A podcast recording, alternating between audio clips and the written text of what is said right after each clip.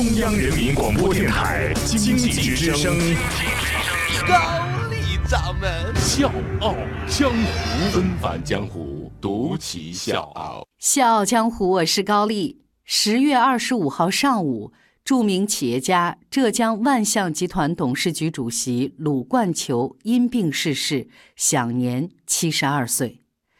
听到这个消息，同为浙商代表的阿里巴巴集团董事局主席马云撰文悼念。马云是这么写的：出差途中，惊悉我非常尊敬的卢老前辈去世，哀痛不已，百感交集。浙商开创了一个时代，而卢老代表的这辈人开创了一代浙商。一九六九年，多数人还不知道市场经济是什么的时候，卢老已经开办了自己的工厂。一九八四年，多数人还不知道外国长什么样的时候，卢老已经把产品出口到了美国。上世纪末，多数人刚开始走出国门的时候，卢老的企业已经在海外站稳了脚跟，走出了中国企业全球化的第一步。前不久，有人送我一句话。多数人是因为看见而相信，只有少数人是因为相信而看见。我觉得这句话用在卢老身上再合适不过。如果说卢老身上最鲜明的东西是什么，我想就是他骨子里那种与生俱来的企业家精神。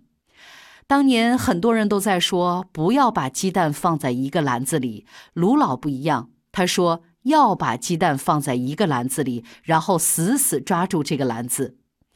浙江遍地老板富了一批人，价值取向发生重大分歧的时候，卢老又站出来说：“企业家不能满了口袋，空了脑袋。”他那种虽千万人吾往矣的洞见和气度，是真正的企业家精神。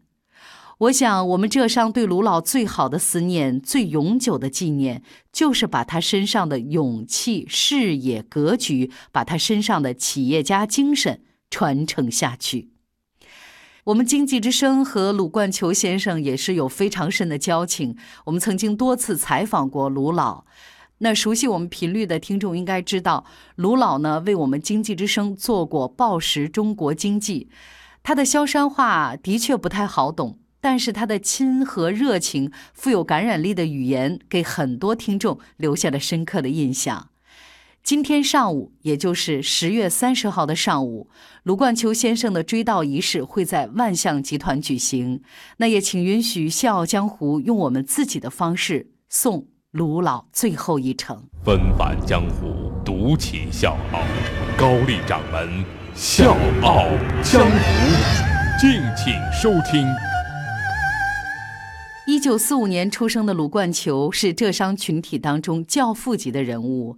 作为浙商企业家的优秀代表，民营企业家群体当中的常青树，在过去四十多年的时间里，凭着敢闯敢试的改革劲头，鲁冠球愣是把一家乡镇农机小作坊一手带入万象王国。只有初中文化的鲁冠球向世人展示了一个农民的传奇故事。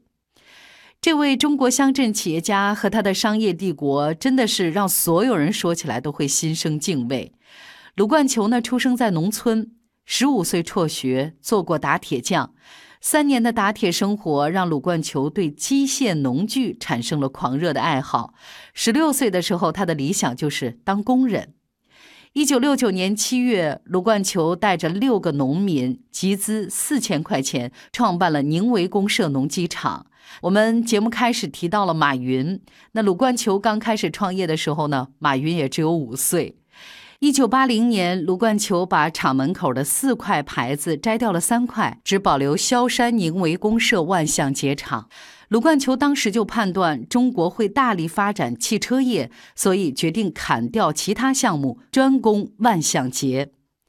一九八四年，拥有世界上最多万象节专利的美国舍勒公司代表在广交会上相中万象，紧接着就下了三万套订单，万象产品第一次走出国门。所以我请各位注意一下这个时间节点：一九八四年。那像和他同龄的联想的柳传志、娃哈哈的宗庆后、华为的任正非，他们相继是在八十年代中后期开始创业的。那这个时候的鲁冠球已经成了浙江乃至全国乡镇企业的标杆，名满天下。一九九四年，集团核心企业万象前朝股份公司上市，鲁冠球成了最早拥抱资本市场的民营企业家之一。也是在这一年，外经贸部正式批准万象美国公司成立。一九九七年，万象获得美国通用公司的订单，成为第一家进入国际主机配件配套线的中国零部件企业。到两千年年底，万象呢已经在美国、英国、德国、加拿大、巴西、委内瑞拉七个国家设立了十一家公司。两千年之后，万象先后收购了美国舍勒公司、美国洛克福特公司，成为世界汽车零部件巨头。二零一三年，鲁冠球登上中国富豪榜，以两百三十五亿排名第十四名。二零一七年十月十二号，鲁冠球家族以四百九十一亿元的财富位列胡润百富榜的第三十七位。刚才呢，我们盘点的是鲁冠球缔造的传奇。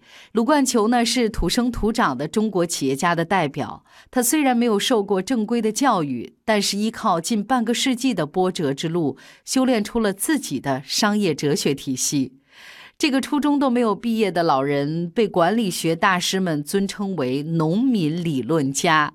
鲁冠球呢有非常严格的自我管理能力。再忙，他都每天抽出一两个小时读书做笔记。早上呢要读报，公司里的《人民日报》《浙江日报》这些主要报刊都会第一时间送到他的办公室。看新闻联播也是四十多年来雷打不动的习惯。卢老长期保持的工作习惯是早上五点十分起床，六点五十到公司，晚上六点四十五下班回家吃饭，七点呢开始看新闻联播、看焦点访谈，八点处理白天没有忙完的文件，九点开始看书看报，十点半有点困了，冲个澡，然后继续学习，零点准时睡觉。他个人呢，也曾经在回首创业之路的时候说过这样的话：“一切都是干出来的，不要争，慢慢来。事情是干出来的，不是斗出来的。所以一切让时间来说话。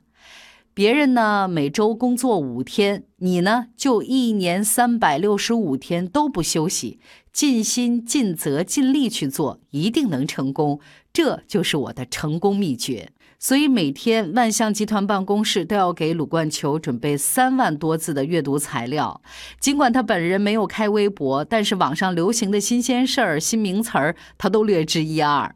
说到这儿，我还想给各位讲一个细节，就是四十多年以来，鲁冠球呢有一个习惯。每当一个知名企业出现大起大落，他呢就会让下属找来这个企业的所有资料，认真研究，把高层呢召集到自己不到十五平米的办公室里，跟大家一起分析这家企业为什么会倒掉，总结他的经验和教训。如今斯人已逝。这位充满好奇心、永远在学习、雄心壮志的传奇人物，要错过中国企业在新时代、新的五年，甚至未来更多年时间里的突起。但是他也可以欣慰了，未来他的子孙以及更多年轻企业家会接过他的接力棒，继续奔跑。而鲁冠球为推动中国民营经济所做的一切，时间会记住，历史会记住。小强，我是高丽，明天见。